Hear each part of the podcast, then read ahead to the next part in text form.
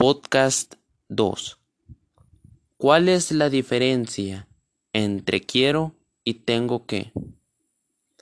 Según mi autoría propia, pienso que quiero se refiere a algo que tú buscas, algo que tú realmente quieres. Este, por ejemplo, yo quiero no hacer la tarea y sacar puro 10. Eso es lo que yo quiero. Tener buenas calificaciones. Y acá un ejemplo de tengo que. Tengo que limpiar. Tengo que ordenar. Eso quiere decir, bueno, la clara diferencia entre estos dos es que es que en el quiero tengo o yo busco algo